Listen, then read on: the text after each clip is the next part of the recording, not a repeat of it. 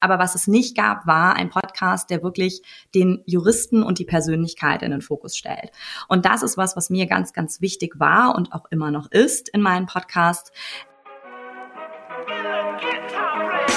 Herzlich willkommen beim Little Talks Podcast mit Robert Bacher und Katharina Gangnos. Katharina ist Anwältin, juristische Personalberaterin und Gründerin von Lawyer Legal Recruitment GmbH und darüber hinaus ist sie auch Podcast-Host Lawyer, der Podcast zum deutschen Rechtsmarkt. Das Unternehmen Lawyer bietet eine juristische Personalberatung an und ist der verlässliche, erfahrene und loyale Partner an der Seite von JuristInnen, die eine Herausforderung suchen, aber sie unterstützen auch Kanzleien, die ihr Team erweitern bzw. verstärken möchten. Und ich freue mich jetzt auf ein spannendes Gespräch mit Katharina Gangnus. Hallo Katharina. Hallo lieber Robert, schön, dass ich dabei sein darf. Es freut mich sehr, dass du dabei bist. Äh, wir haben uns ja sozusagen über Instagram kennengelernt. Da bin ich ja dann quasi auf dich gestoßen, weil du mir damals gefolgt bist und dann habe ich gesehen, mhm. dass du auch einen Podcast hast. Und ähm, du hast dich ja 2021 auch in die Selbstständigkeit äh, begangen oder 2020. Richtig sogar 2021? 2021. Wir haben jetzt 2022, Februar 2021 war das genau, ja. 2021, äh, direkt in der Krise. Ähm, wie mhm. ging es dir damals? Weil du hast ja quasi als Anwältin begonnen, du hast ja ein Studium mhm. in Jura abgeschlossen, dann bist mhm. du in die Personalberatung und dann schlussendlich ja jetzt Selbstständigkeit. Also wie, wie ging es dir da mit den Schritten und wie blickst du da zurück, wenn man einfach so gründet und das in unsicheren Zeiten sozusagen? Frage ist, wie viel Zeit haben wir? Nein, es war ein recht langer Prozess. Also ähm, ich wollte schon immer Jura studieren, ähm, weil man mir als Kind immer so nachgesagt hat, so wie du argumentierst, musst du auf jeden Fall Anwältin werden. Vorher kamen aber noch so ein paar andere Berufswünsche. Da war sowas dabei wie Balletttänzerin und Kellnerin. Ähm, ich habe mich dann, als es so aufs Abitur zuging, dann doch mit äh, Rechtswissenschaften auseinandergesetzt und festgestellt, dass ich das doch recht spannend finde. Ähm, habe das studiert an Abu Cerius Law School. Das ist Deutschlands erste private Hochschule für Rechtswissenschaften.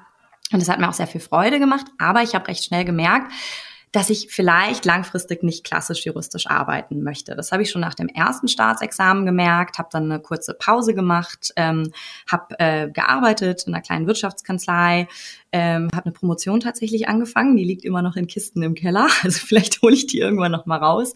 Ähm, habe im Hamburger Rathaus Führungen gegeben äh, für Touristen und für Staatsgäste, auch in verschiedenen Sprachen und bin dann tatsächlich in den Deutschen Bundestag gekommen als wissenschaftliche Mitarbeiterin von Wolfgang Bosbach, den man in Deutschland kennt, der zu dem damaligen Zeitpunkt Vorsitzender des Innenausschusses war und war da seine wissenschaftliche Mitarbeiterin. Und das hat mir auch nochmal sehr viel Freude gemacht, ähm, an dieser Schnittstelle von Recht und Politik zu arbeiten Herr Bosbach ist ja auch selbst Anwalt und gerade die innenpolitischen Themen haben immer auch sehr viel mit Jura zu tun. Und es hat mich aber dann doch bestärkt, auf jeden Fall das Referendariat äh, zu machen, also dann in Deutschland äh, der Weg zum zweiten Staatsexamen. Und ähm, ich hatte damals das Angebot, im Bundestag zu bleiben und auch die Büroleitung bei Herrn Bosbach zu übernehmen, habe mich dann aber doch äh, recht äh, konservativ dann für das zweite Staatsexamen entschieden. Und äh, fand das auch ganz toll. Das Referendariat ähm, ist ja in Deutschland bei uns zwei Jahre. Hier in Österreich, ihr glaubt, braucht es, glaube ich, fünf Jahre sogar. Äh, wie heißt es bei euch? Juristische Vorbereitung oder sowas? Das sind ganze fünf Jahre, die ihr machen müsst. Bei uns sind es nur zwei. Man hat auf jeden Fall die Chance, nochmal in ganz viele Bereiche ähm, auch reinzuschnuppern. Und das fand ich sehr, sehr spannend und ähm, habe mich dann zum Berufseinstieg für eine Tätigkeit in der Rechtsabteilung einer Bank entschieden, ähm, war da im Kreditsicherungsrecht und auch da war aber immer noch so der Wunsch, vielleicht mache ich irgendwann mal was anderes. Vielleicht geht's doch irgendwann zurück in die Politik, vielleicht geht's ein bisschen ins Unternehmerische. Und bin dann durch einen Zufall, und zwar durch eine Stellenanzeige in einer juristischen Zeitschrift, die auf meinem Schreibtisch landete, ähm, auf ein juristisches Personalberatungsunternehmen aufmerksam geworden, das in Deutschland sehr stark vertreten ähm, ist, muss man nach wie vor sagen, ähm, aber international arbeitet, ist ursprünglich ein englisches Unternehmen und ich habe diese Stellenanzeige gelesen und fand mich da eigentlich in vielen, vielen Punkten wieder. Hatte mich vorher mit der juristischen Personalberatung noch gar nicht auseinandergesetzt und ähm, habe dann gedacht, das klingt total nach mir. Also da kamen so Dinge wie Kommunikationsstärke und sie arbeiten gerne mit Menschen zusammen und äh, sie suchen Herausforderungen. Und das fand ich alles irgendwie ganz spannend und habe mich dann da beworben. Und ähm, es hat geklappt und so bin ich 2015 dann bei diesem Unternehmen eingestiegen in der juristischen Personalberatung und habe mich sehr schnell sehr angekommen gefühlt, weil es zum einen eben ähm, das juristische Wissen, das ich habe, dann auch mit ja einer beratenden Tätigkeit einfach vereint. Man muss auch viel über den Markt wissen. Man braucht aber auch ein gewisses Vertriebstalent, von dem ich äh, bis dato nicht wusste, dass ich es hatte. Ähm, das kam mir dann aber doch sehr zugute. Und äh, ja, die Vereinbarkeit oder die ähm, Einigkeit von all diesen Punkten, die ich genannt habe, hat mich dann doch ja ganz begeistert. Und da bin ich dann geblieben, habe dann äh, 2017 meinen Sohn bekommen bin in die Elternzeit gegangen und kam dann aus der Elternzeit wieder, ähm, ja, kurz vor Corona, Januar 2020. Und ähm, ja, das lief dann auch alles wieder so ganz gut. Allerdings kam dann der 15. März 2020 und somit der erste Lockdown. Und äh, da ist unser Geschäft auch signifikant eingebrochen. Also man muss so ein bisschen differenzieren. Das war bei uns im Unternehmen so, dass wir unterschieden haben zwischen Kollegen, die sich um die Rekrutierung auf Kanzleiseite gekümmert haben, also Kanzlei zu Kanzlei, das sogenannte Private Practice Recruitment, und auf der anderen Seite die Rekrutierung auf Unternehmensseite. In diesem Team war ich das Inhouse Recruitment, also von Kanzlei ins Unternehmen, von Unternehmen zu Unternehmen, von Kanzlei in die Versicherung, Bank, you name it. Und äh, gerade in diesem Bereich hängt ja auch sehr viel an den Budgets, die Unternehmen für externe Dienstleister zur Verfügung stellen. Und die wurden verständlicherweise in der Krise dann erstmal massiv eingestampft, sodass auch das Geschäft in diesem Bereich recht eingebrochen war.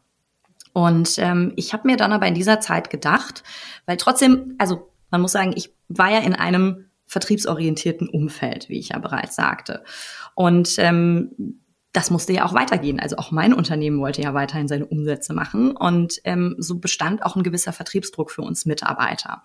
Allerdings waren die Gespräche mit möglichen Kandidaten ähm, ja nicht äh, zielführend meiner Meinung nach. Ich habe die immer mit dem juristischen Begriff der aufgedrängten Bereicherung beschrieben, denn das waren ja alles Leute, die verständlicherweise in der Krise nicht ihren Job wechseln wollten, um möglicherweise noch mal eine unsichere Probezeit einzugehen. Auf der anderen Seite hatte ich als Personalberaterin in dieser Zeit auch recht wenig anzubieten, ähm, denn ich hatte ja recht wenig Vakanzen in meinem Portfolio. Und dann habe ich gedacht, es muss doch irgendwie eine Möglichkeit geben, in dieser Zeit in einem Austausch zu bleiben mit Kunden und Kandidaten, in einem spannenden Austausch, der diesen Vertriebsdruck ein bisschen rausnimmt, aber der mich weiterhin im Spiel hält, am Ball hält und vielleicht auch perspektivisch mich so ein bisschen mehr zur Marke macht. Denn am Ende des Tages ist das für uns Personalberater sehr, sehr wichtig. Egal auf welcher Plattform du sitzt, ob du nun bei einem der großen Unternehmen arbeitest, bei einem kleineren, sehr spezialisierten Unternehmen oder ob du letztlich selbstständig bist. Es ist sehr wichtig, dass Kunden und Kandidaten wissen, wer du bist und wo du arbeitest und dass sie eben zu dir kommen, wenn sie einen Auftrag haben. Und daran musste und wollte ich ja auch weiter arbeiten. Und ja, darüber habe ich ein bisschen nachgedacht. Und äh, die Idee zum Podcast kam dann tatsächlich von meinem Mann. Der hat eine Unternehmensberatung im Online-Marketing-Bereich und der sagte so, pff, mach doch einen Podcast. So. Und das war so ein flapsiger Satz. Und dann habe ich gedacht, Mensch, das ist eigentlich eine gute Idee. Und wenn ich etwas mache, dann mache ich das sehr gründlich. Und ähm, dann habe ich das einfach vorbereitet, habe mir einen Plan gemacht, habe mir diese Marke Lawyered ausgedacht, die ich auch habe eintragen lassen. Ähm, ja, habe mir meine verschiedenen Formate überlegt, habe überlegt, mit wem könnte ich sprechen und bin dann einfach mal rausgegangen und habe das vorbereitet. Und so ist dann am 1. Oktober 2020 sind die ersten vier Episoden online gegangen. Und äh, bis heute habe ich mit diesem Podcast 40 Episoden gemacht. Er macht gerade eine etwas längere Pause. Er startet aber jetzt im Herbst auf jeden Fall wieder. Und äh, das hat mir sehr, sehr viel Freude gemacht. Und in diesem Zuge habe ich aber tatsächlich festgestellt, wie belastbar doch auch mein Netzwerk ist. Und gleichzeitig ähm, war das Unternehmen, bei dem ich tätig war, eben auch massiv von der Krise betroffen. Das heißt, auch hier musste man so ein bisschen auf das unternehmerische Budget schauen. Das bedeutete, dass einiges an Personal, was einem als Berater die Arbeit sehr erleichtert, das heißt Research, Assistenz oder Resourcing. Resourcing sind diejenigen Leute, die nach der Suche dann oft den Erstkontakt machen, bevor es in den Dialog mit mir als Beraterin geht. Ähm, davon wurden doch tatsächlich auch einige Leute entlassen oder mussten entlassen werden, waren 100 Prozent auf Kurzarbeit. Und dann habe ich gedacht, naja, also wenn ich am Ende des Tages ohnehin alles selber machen muss, dann kann ich das so auch in die eigene Tasche. Und dann habe ich mir einfach getraut. Und ähm, auch da wieder, wenn ich was mache, mache ich es richtig. Dann haben wir ja die Möglichkeit, eine schöne kleine UG zu gründen in Deutschland, was erstmal ein bisschen mit weniger Stammkapital ausgestattet ist als eine GmbH. Und dann habe ich erstmal eine UG gegründet und habe auch das wieder gut vorbereitet, äh, eine entsprechende Homepage aufgesetzt, beziehungsweise die vom Podcast entsprechend um das Legal Recruitment erweitert. Und ähm, ja, und dann kamen erfreulicherweise einiger meiner Kunden wieder. Das war ja dann Februar 2020. Und ähm, dann habe ich erstmal losgewurschtelt. Ja, so war das in, ich wollte gerade sagen in Kürze, aber kurz war das nicht. Wie ging es dir dann am Anfang mit dem, mit dem Podcast? Also wie hast du dann, waren dann die ersten Gäste sozusagen aus deinem Netzwerk oder hast du dich dann auch schon so rausgetraut und Menschen akquiriert, die du vielleicht noch nicht gekannt hast? Und wie hast du dich damals gefühlt beim Launch? Weil das ist ja, also ich habe mich schon irgendwie aufgeregt gefühlt mhm. und dann habe ich irgendwie nicht gewusst, okay, wie ist die Wahrnehmung nach draußen? Weil das ist ja dann auch etwas, weil man will ja dann irgendwie sagen, hey, ich habe da jetzt irgendetwas, aber es gibt ja jede Menge Podcasts und dann könnte man sich ja auch eingeschüchtert äh, fühlen und sich denken, warum sollte man jetzt meinen Podcast anhören? Und du hast ja auch gesagt, du bist Perfektionistin und dann ist ja das auch irgendwie der Anspruch, man will immer besser werden und man steckt zu viel Leidenschaft rein. Und natürlich am Anfang, es sind wahrscheinlich wenig Streams und die werden ja dann erst mit der Zeit mehr. Wie ging es dir da am Anfang, in dieser Anfangszeit des Podcasts? Also du siehst, ich nicke, ich kann alles unterschreiben, was du sagst. Ähm, und das sind auch viele Fragen auf einmal. Ich versuche das mal so ein bisschen der Reihe nach zu beantworten. Ja, ich habe mir tatsächlich ähm, in der Vorbereitung, deswegen habe ich auch gesagt, ich habe mir dafür Zeit genommen, Gedanken gemacht, wo ist denn im Zweifel meine Nische? Also zum einen ist ja ein juristischer Podcast bereits ein Nischenpodcast, der jetzt keine breite Masse erreicht, wie Steingarts Morning Briefing äh, oder andere bekannte Podcasts. Ähm, zum anderen war so die Frage, ähm, was möchte ich denn eigentlich genau darstellen? Und ich wollte zeigen, wie divers juristische Karrieren sein können. Weil ich sage immer so spaßeshalber, der deutsche Jurist gilt so ziemlich als einer äh, des, ja, der konservativsten Menschen auf Gottes Erdenball. Und ähm, Erstaunlich ist aber, und das habe ich in meiner Arbeit in den vielen Jahren erfahren dürfen, dass diese Wege immer nicht immer so gerade laufen, wie man eigentlich denkt von außen, ja. Und genau das wollte ich einfach zeigen und habe gedacht, das gibt es am Markt noch nicht. Also zu dem Zeitpunkt gab es das noch nicht. Es gab juristische Podcasts, die sich inhaltlich fokussiert haben auf ein bestimmtes Rechtsgebiet. Es gab Podcasts, die Berufsbilder vorgestellt haben, mehr so für, ähm, ja, für Studierende oder für Referendare eben in der juristischen Ausbildung. Aber was es nicht gab, war ein Podcast, der wirklich den Juristen und die Persönlichkeit in den Fokus stellt. Und das ist was, was mir ganz, ganz wichtig war und auch immer noch ist in meinem Podcast. Ähm, Natürlich ist es ein Marketing-Tool für beide Seiten, für mich und natürlich auch für meinen Gast. Das soll es ja auch sein. Aber mir ist es immer wichtig, dass jeder Gast auch ein bisschen was über sich erzählt und über seine Karriere, vielleicht auch über Stolpersteine seiner Karriere, ähm, damit man daraus etwas mitnehmen kann und sieht, dass der Weg eben nicht immer nur gerade ist. Und als ich das so für mich festgestellt hatte, dass es das noch nicht gibt, war mir klar, das ist so ein bisschen meine Nische. Ähm, und dann habe ich daraufhin hingearbeitet, habe ähm, die ersten ähm, Gäste wirklich rein aus meinem Netzwerk ähm, angesprochen. Aber da fielen mir schon äh, auf Anhieb boah, also ich habe damals so eine Liste gemacht und habe gesagt, okay, also ich könnte, ohne irgendwie rauszugehen, jemanden anzusprechen, den ich nicht kenne, hätte ich, glaube ich, locker 20 gute Episoden machen können. So. Und das gab mir dann erstmal so ein bisschen Selbstvertrauen. Und das brauchst du ja auch, weil, du hast es ja gesagt, man, ich habe vorher nie Podcasts gemacht, ja. Und man muss sich ja auch in diese ganze Welt erstmal reinfuchsen, in die Ausstattung, in die Technik, wie läuft das? Ähm, und man wusste ja auch nicht, ist es gut, hört sich das jemand an? Und das weiß man ja auch nicht in dem Moment, in dem man es live stellt. Ja? Also dann kam so dieser Tag, wo die ersten vier Episoden live gegangen sind. Und es war total komisch, ne? weil du drückst auf so einen Knopf und dann ist das alles online bei Apple, Spotify und Co. Und du hast erstmal kein so ein ultimatives Feedback. Und dann kamen aber in den nächsten ein, zwei, sieben Tagen so, so viele schöne Rückmeldungen aus meinem Netzwerk. Und dann habe ich es ja auch immer breit bei LinkedIn einfach gestreut und bei LinkedIn einfach viele, viele Kontakte und dann hat sich das so ein bisschen rumgesprochen. Dann kamen wiederum Leute aus meinem Netzwerk, die mir Leute empfohlen haben. Ja, also äh, selbst meine Friseurin, die auch eine ganz, ganz liebe Freundin von mir ist, hat jeden Jurist und jede Juristin, die sie da auf dem Stuhl hatte, irgendwie angesprochen und gesagt, kennst du schon diesen Podcast? Ähm, und ja, wenn man es spannend fand, hättest du nicht vielleicht auch mal Lust. So bin ich unter anderem an die hessische Justizministerin gekommen, weil deren Büroleiterin wiederum bei meiner Friseurin auf dem Stuhl saß. So. Also manchmal sind es lustige Zufälle. Und dann habe ich aber auch angefangen, mir so ein bisschen anzugucken, wen fände ich am Markt spannend und habe aktiv Leute angesprochen. Das ist dann immer gut, wenn man es macht, wenn man schon mal so ein bisschen was vorzuweisen hat. Deswegen bin ich zum Beispiel auch damals gleich mit vier Episoden live gegangen, weil ich dann so in meiner Recherche das immer ganz schade fand, wenn ich einen neuen Podcast am Markt gesehen habe und die gehen live und dann ist da eine Episode.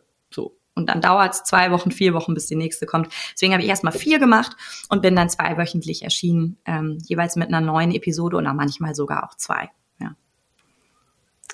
Gibt's Podcast, was auch du anhörst? Also weil ich denke gerade, weil es ja. gibt, ähm, ich habe vor kurzem, ich habe da noch eine Frage, aber ganz kurz noch Dein, natürlich. das freut mich sehr, das freut mich sehr. Natürlich mit der Tamara, ähm, Werbung, Werbung an dieser Stelle mit der Tamara Felder. Ähm, aber auch mit der Katharina Pirkel. Also ich sitze ja, ja genau, im ja. Teaming, das darf man ja mal sagen. Also ähm, bei der lieben Familie Pirkel und dem tollen Team. Ähm, genau, so bin ich unter anderem auch auf dich gekommen. Beinahe hätten wir uns ja live kennengelernt. Beinahe, Beinahe. aber der Beinahe. Zufall hat es nicht zugelassen. Aber zum Glück muss, muss man ja sagen, es ist ja ein glücklicher Zufall, sozusagen, dass Total. es ja nicht zustande kommt. Ja. Genau. ja ähm, also, weil, was hörst du für Podcasts? Weil ich habe vor kurzem mit einem Markenrechtsanwalt gesprochen und wir sind beide mhm. Macht- und Millionen-Fan. Ich weiß nicht, ob du den Podcast kennst von Business Insider. Da geht es um Wirtschaftskriminalitäten. Mhm.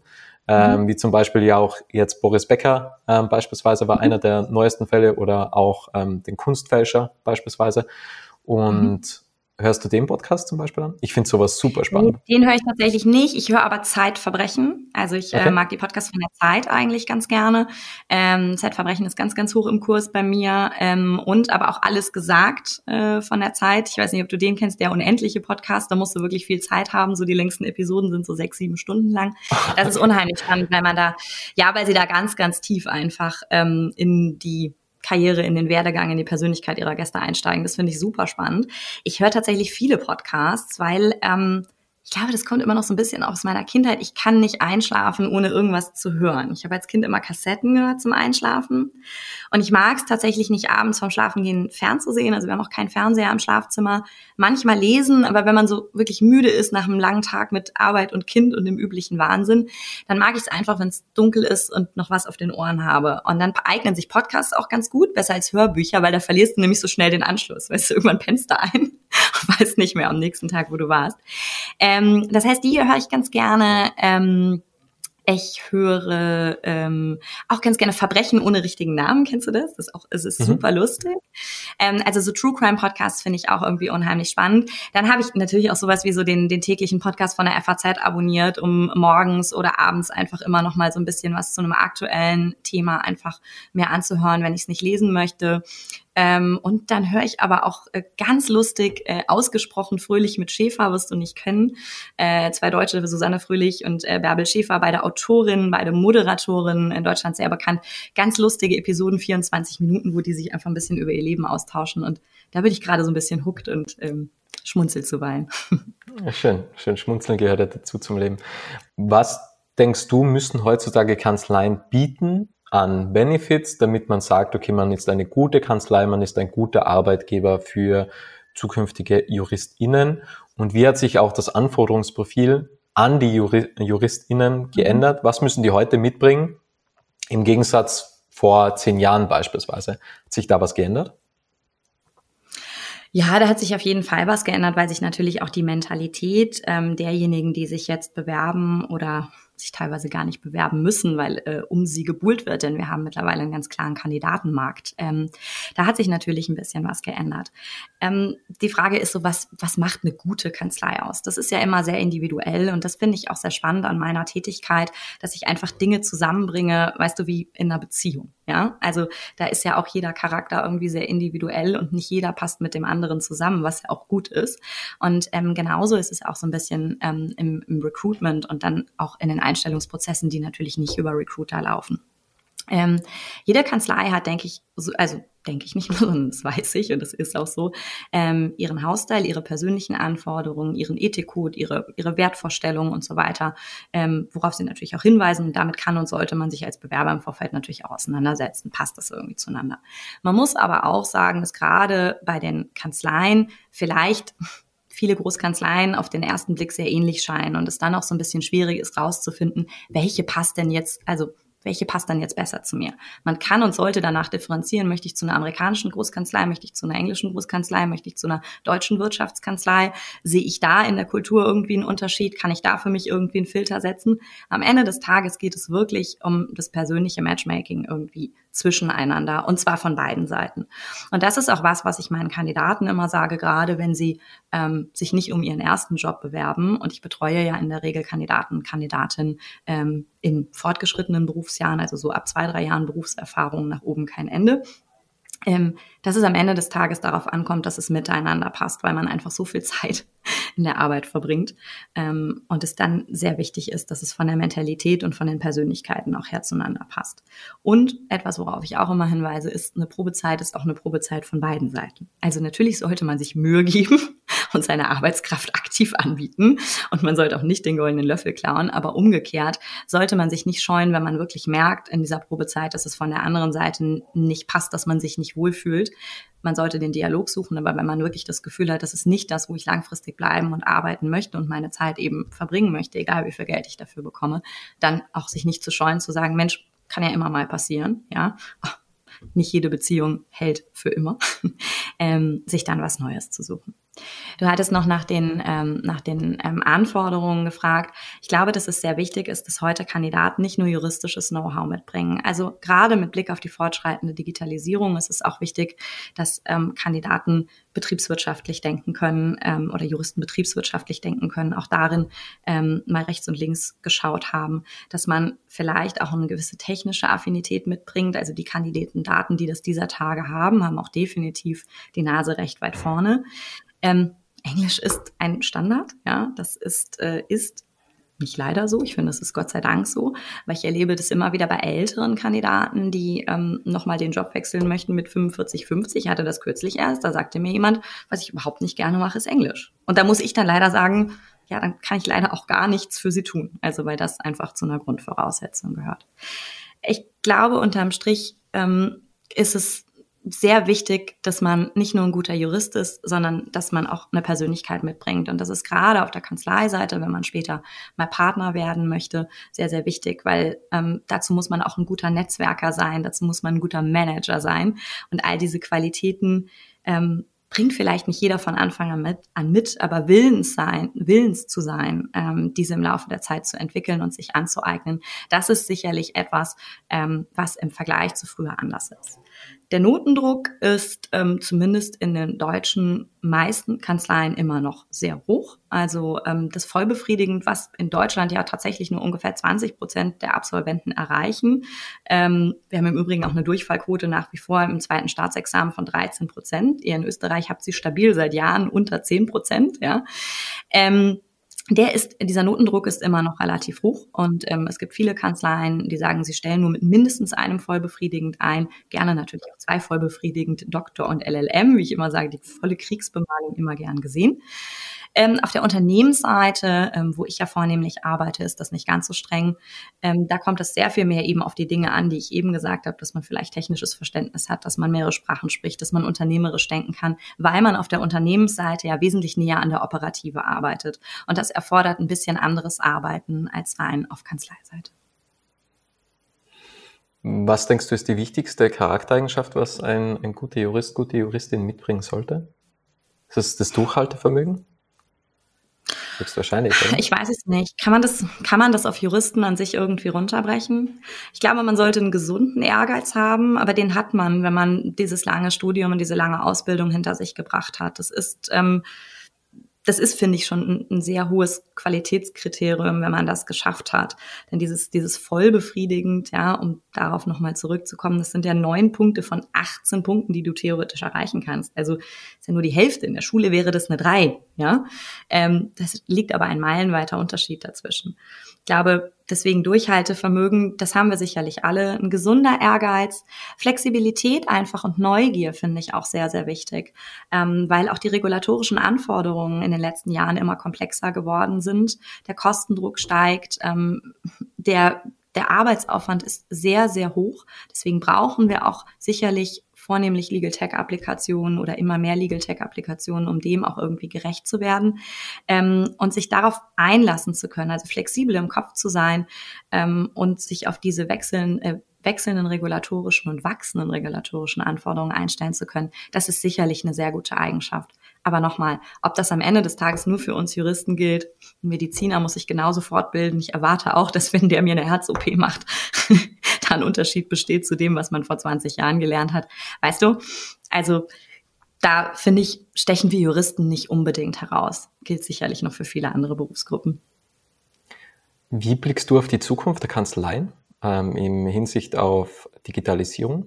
Was denkst du, ergibt sich da in den nächsten Jahren? Wie wird sich das weiterentwickeln? Welche Fortschritte wird es geben? Weil ich kann mir schon vorstellen, dass es viele Vereinfachungen geben wird, weil die Digitalisierung ist ja schon meist ein Treiber für Vereinfachungen und Entlastungen. Ja, ja, ja, ja, absolut. Ähm, es gibt Breaking News aus, glaube ich, der letzten Woche. Da hat äh, Gleis Lutz, ähm, eine der führenden deutschen Wirtschaftskanzleien, nach ihren sechs deutschen Standorten äh, ein Büro im Metaverse tatsächlich eröffnet. Ja, also ab jetzt kann ein Avatar auch zum Anwalt gehen. Äh, das ist sicherlich etwas, ähm, was auf uns zukommen wird. Ähm, aber wie ich es gesagt habe, Juristen arbeiten eben an der maximalen Belastungsgrenze und das äh, zeigt sich in den Kanzleien. Das zeigt sich aber auch ganz, ganz deutlich in der Justiz. Ähm, also da muss man auch mal sehr genau hinschauen. Und da sind Legal Tech-Applikationen sicherlich ein Teil der Lösung und des notwendigen Fortschritts. Dafür ist es aber meiner Meinung nach elementar, dieses Legal Tech bereits in die juristische Ausbildung im Studium und dann auch fortsetzend im Referendariat zu integrieren. Und diese juristische Wertschöpfungskette, nenne ich es jetzt mal, so einer Generalüberholung zu unterziehen, ist sicherlich so eine der größten Herausforderungen unserer Zeit. Ähm, wenn wir nochmal auf die Justiz gucken, du hattest zwar nach den, nach den Kanzleien gefragt, aber ich möchte auch die Justiz nicht ganz aus dem Blick lassen, weil es unheimlich wichtig ist, dass es sie gibt und dass wir sie haben und ohne sie funktioniert unser Staat auch einfach nicht. Ähm, es gibt eine aktuelle Studie aus dem Juni dieses Jahres, also sie ist publiziert worden, glaube ich, 3. Juni, ähm, von der Bucerius Law School, die ich eben erwähnt habe, von der Boston Consulting Group und dem 2020 gegründeten Legal Tech Verband. Und die zeigt, dass Deutschland als größte Volkswirtschaft in Europa im Rechtsstaatlichkeitsindex zwar einen der vorderen Plätze belegt, nämlich den fünften hinter Dänemark, Norwegen, Schweden äh, und Finnland.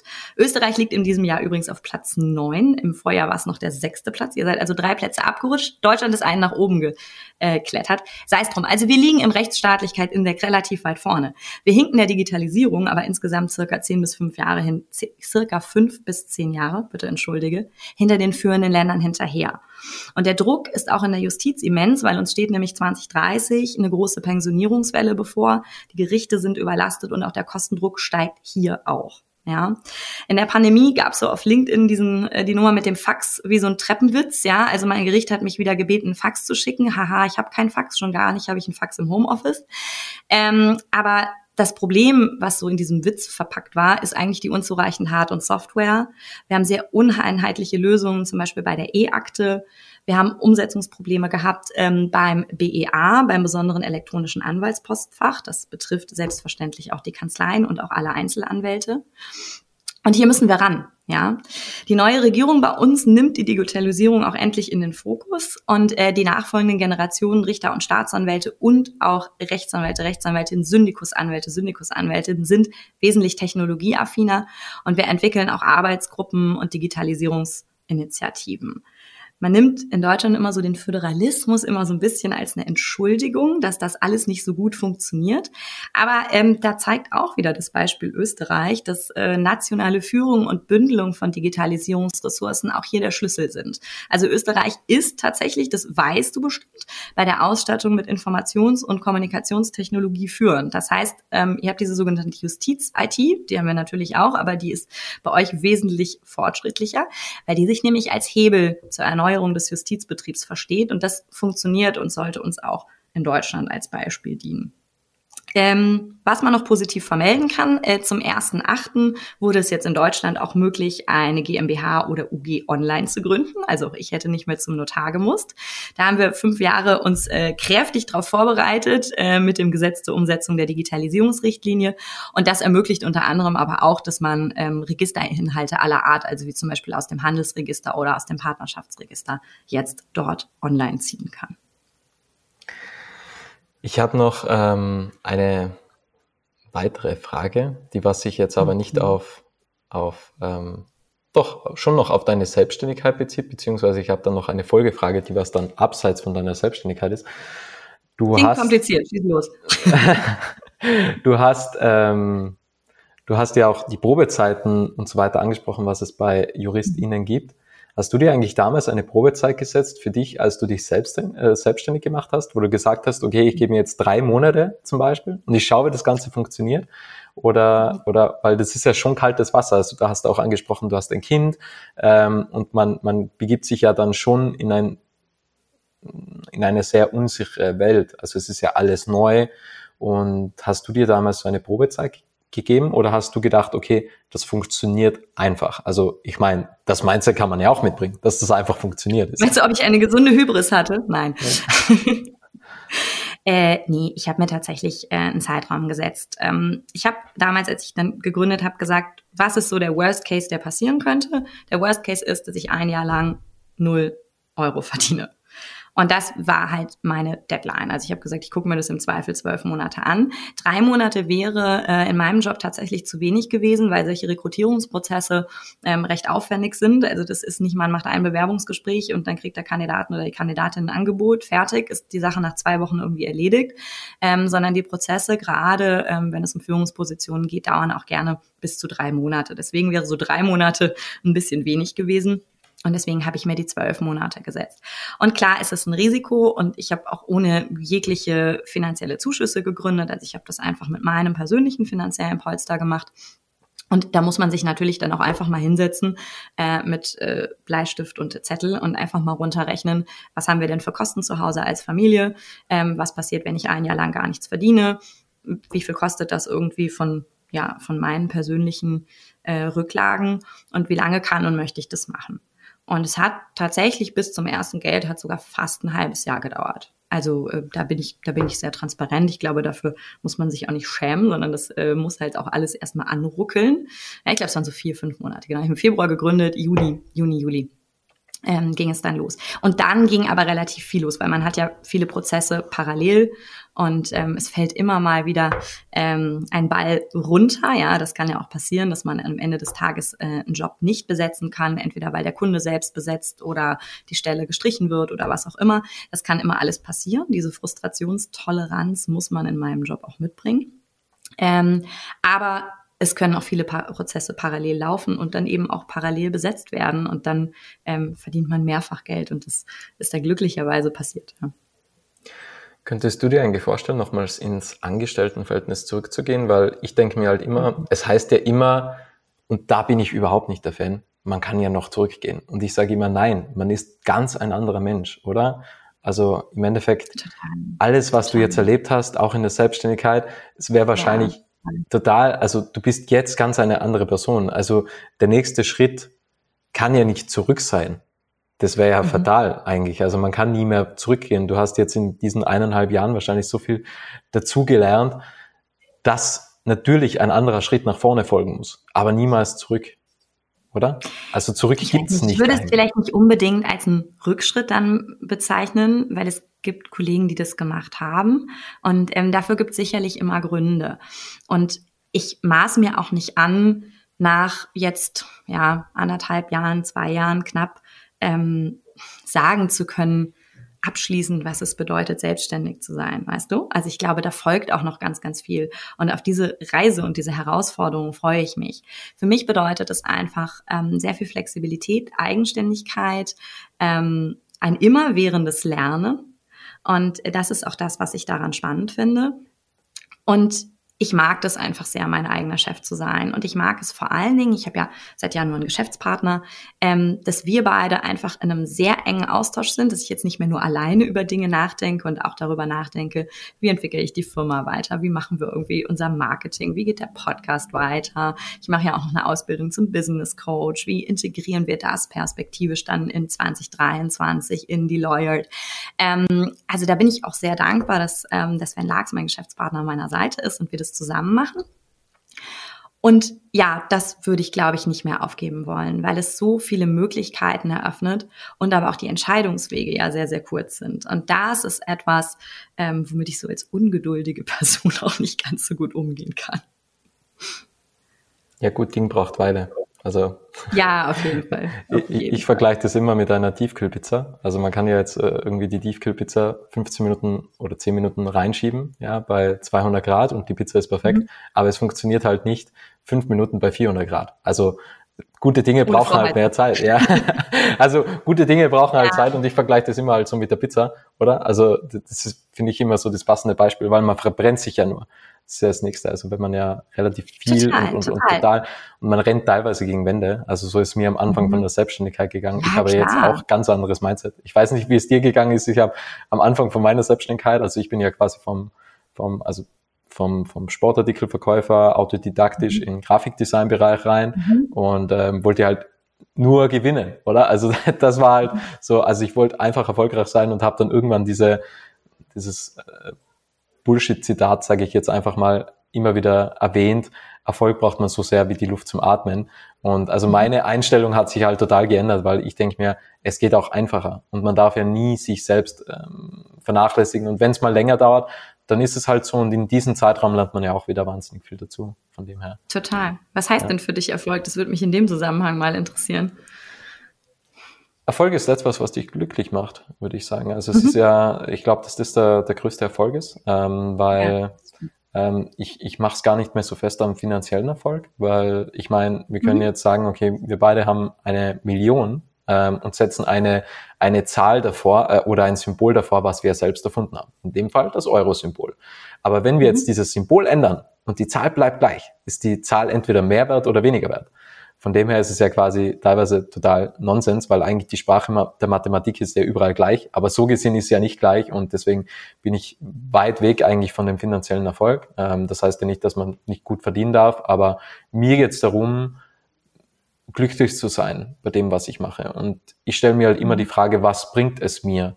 Ich will mich ja weiterentwickeln und ich glaube, dass das schon ein ein Erfolgsindikator ist von uns allen, wie sehr kann ich mich in etwas weiterentwickeln und wie sehr fordert mich etwas. Und ich glaube, dass das halt so, so der Parameter für Erfolg ist, zumindest bei mir. Wie ist es bei dir? Ja, das sehe ich, das sehe ich nämlich ganz genauso.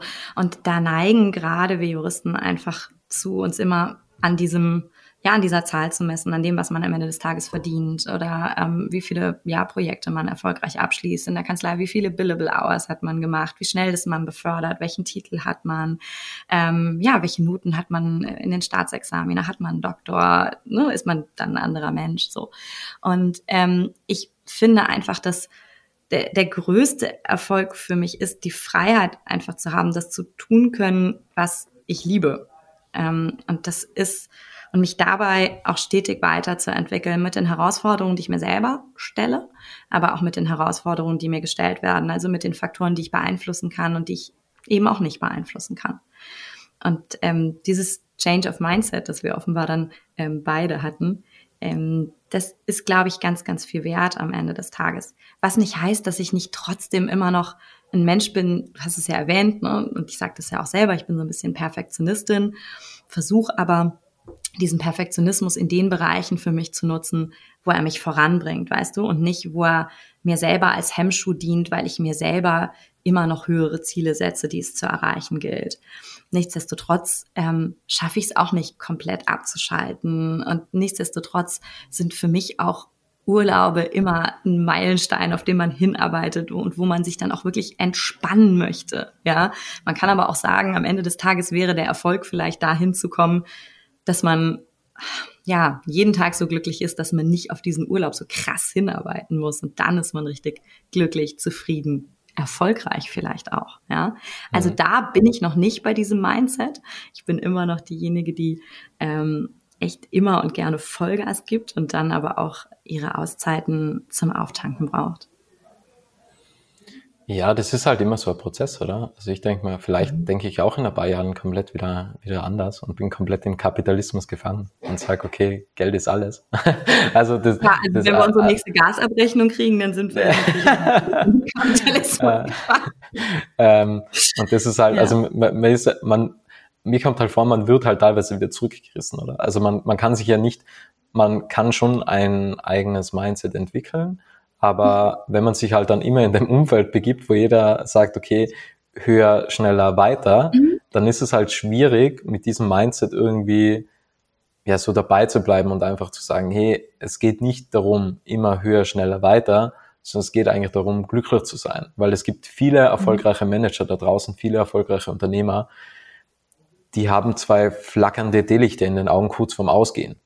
Und dann gibt's halt Menschen, die haben zwei Wunderkerzen in den Augen und du siehst, die lieben einfach, was sie tun oder die lieben das Leben.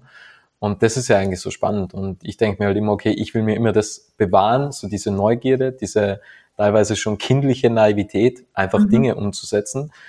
Weil das mache ich ja schon gern. Also auch den Podcast und, und, und viele weitere Projekte, weil ich einfach sage, okay, ich sehe da Potenzial darin und ich kann anderen, auch, ne? genau, genau, und, und ich mhm. kann anderen was, was, was zurückgeben. Und, und ähm, ich bin auch, auch immer wieder Fan von, von Unternehmen, die was irgendetwas machen mit dem Dharma-Prinzip. Also gib, was du geben kannst, oder? Und da gibt's ja schon mhm. einige Unternehmen, die was schon natürlich auch im Kapitalismus leben, aber auch immer wieder daran denken, anderen Menschen etwas zurückzugeben. Und das finde ich halt immer schön. Also vielleicht einfach diese Balance zu finden, okay, man kann mhm. nehmen und auch geben, oder? Also ich meine, ich habe auch die Maria Hauser oder die Katharina Bürkel ähm, im Podcast gehabt. Sie sind Gastgeber, sie geben etwas, aber sie müssen natürlich auch etwas nehmen, ähm, mhm. weil ansonsten, wenn man immer mehr gibt, als wie man nimmt, dann, dann hat man irgendwann nichts mehr. Ähm, aber das glaube ich, kann, kann sich jeder zu Herzen nehmen, einfach mal etwas, etwas zu geben und auch etwas natürlich auch wieder im Gegenzug ein wenig zu nehmen. Ähm, und ich habe noch zwei Fragen an dich, äh, zwei Abschlussfragen. Ja. Und zwar Live-Coaching-Ausbildung. Wie ist es dazu gekommen? Business-Coaching-Ausbildung. Also es gibt auch die Live-Coaching-Ausbildung, da wo ich es mache. Ich mache das an der Dr. Petra Bock Akademie in Berlin, aber ich mache tatsächlich eine Business-Coach-Ausbildung. Ah, Entschuldigung. Mhm. Nö, macht ja nichts. Aber das war sicherlich nicht die Frage, oder? Ja, doch, also Business äh, Coach Ausbildung. Also wie wie wie wie ja, kam es genau. dazu? Ähm, weil ich gerade während der Pandemie immer mal wieder Gespräche geführt habe oder beziehungsweise ich führe sie grundsätzlich in meinem Job häufig, ähm, in der Pandemie aber häufiger. Ähm, und zwar funktioniert das System der Personalberatung ja so, dass ich einen Auftraggeber habe, der mich am Ende des Tages dafür bezahlt, dass ich diese Vakanz besetze. Auf dem Weg dahin führe ich aber ja ganz viele Gespräche mit potenziellen Kandidaten und Kandidatinnen, die vielleicht auch teilweise gar nicht interessiert sind, aber ähm, mit denen man dann trotzdem dazu kommt, sich mal grundsätzlich über deren Karriere, über deren Erwartungshaltung, über deren Next Steps, aber auch so ein bisschen über das Leben, das dahinter steht, auszutauschen. Und das ist auch etwas, was ich an meinem Job sehr spannend finde. Und ähm, gerade im Bereich der Menschen, die Führungspositionen haben oder eine solche anstreben, ähm, kommen immer wieder ganz viele Fragen, die über das der juristischen Personalberatung hinausgehen und auch über das Know-how rausgehen. Und ich habe mir dann gedacht, dass ähm, ja man diese Gespräche noch mal auf ein ganz anderes Niveau heben könnte und habe ja dann einfach in Richtung Coaching gedacht, war mir aber nicht sicher, ob ich das richtig verstehe Coaching, meine Definition von Coaching, habe mich dann einfach ein bisschen informiert. Ähm, was ist denn eigentlich Coaching? Äh, Coaching ist nämlich ein exzellentes Sparring erwachsener Menschen auf Augenhöhe. Ja, also man arbeitet als Coach sozusagen als Trusted Advisor ähm, und führt im Ende, am Ende des Tages lediglich ein sehr, sehr gutes Gespräch und habe mich dann ein bisschen informiert und ähm, ja, habe dann auch das Feedback aus meinem Netzwerk bekommen, dass das eine sehr gelungene Ergänzung zu meinem Business tatsächlich wäre. Und ähm, ja, habe mich da ein bisschen informiert, wo könnte man das denn machen? Denn Coach ist ja, ich weiß nicht, wie es bei euch in Österreich ist, es ist in Deutschland tatsächlich kein geschützter Begriff, was so ein bisschen schade ist. Also da gibt es dann immer auch einige schwarze Schafe, da gibt es unseriöse Angebote wie so provisionsabhängige Vertriebssysteme, ähm, die dann potenziellen oder Coaches, die sich selbstständig machen wollen, irgendwie ähm, ihre Plattform anbieten. Also sei es drum, es ist kein geschützter Begriff, deswegen ist es wichtig, dass es eine zertifizierte Ausbildung war. Und die habe ich an der Dr. Bock Akademie gefunden in Berlin, habe letzten November angefangen, bin mittendrin, mache im November äh, hoffentlich erfolgreich die Prüfung, toi toi toi. Ähm, und äh, Dr. Petra Bock ist dir vielleicht bekannt ähm, von ihren Mindfuck-Büchern. Die hat diese Mindfuck-Methode entwickelt ähm, und ähm, jetzt die sogenannte Inner Change-Methode, die sich auch sehr an den veränderten Bedürfnissen äh, post-Covid orientiert. Und äh, ja, das ist eine zertifizierte Ausbildung. Frau Dr. Bock ist selbst Mitglied im ICF, also der International Coach Federation, und sie ist Pionierin im europäischen Life- und Business Coaching. Und ich bekam von einer äh, sehr lieben ähm, Coach-Kollegin, ähm, die äh, bei einer Großkanzlei fest angestellt ist, ähm, um dort quasi Partner und Counsel und mittlerweile auch ähm, ja andere dort Angestellte im Coaching zu begleiten oder als Coach zu begleiten. Die Empfehlung, dass wenn ich das mache, dann sollte ich auf jeden Fall an die Akademie von Frau Dr. Bock gehen und ja, das mache ich jetzt.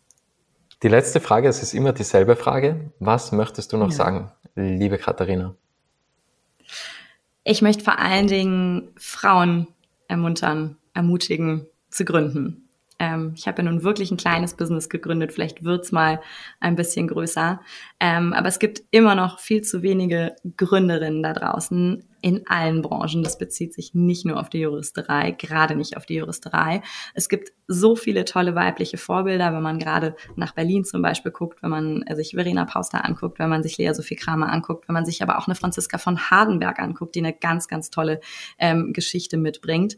Nehmt von all diesen Vorbildern etwas mit, traut euch rauszugehen und ähm, ja, euer eigenes Ding zu machen. Kann ich echt nur empfehlen. Super. Vielen, vielen lieben Dank. Vielen lieben Dank für deinen wertvollen Inhalt und vielen Dank für deine Zeit, danke liebe dir, Katharina. dass ich dein Gast sein durfte. Bis danke, dahin, danke. Robert. Alles Liebe. Bis dahin. Es freut mich sehr, dass du das Interview bis zum Ende angehört hast und wenn du keine Folge mehr verpassen möchtest, dann abonniere jetzt Little Talks in deiner Podcast-App.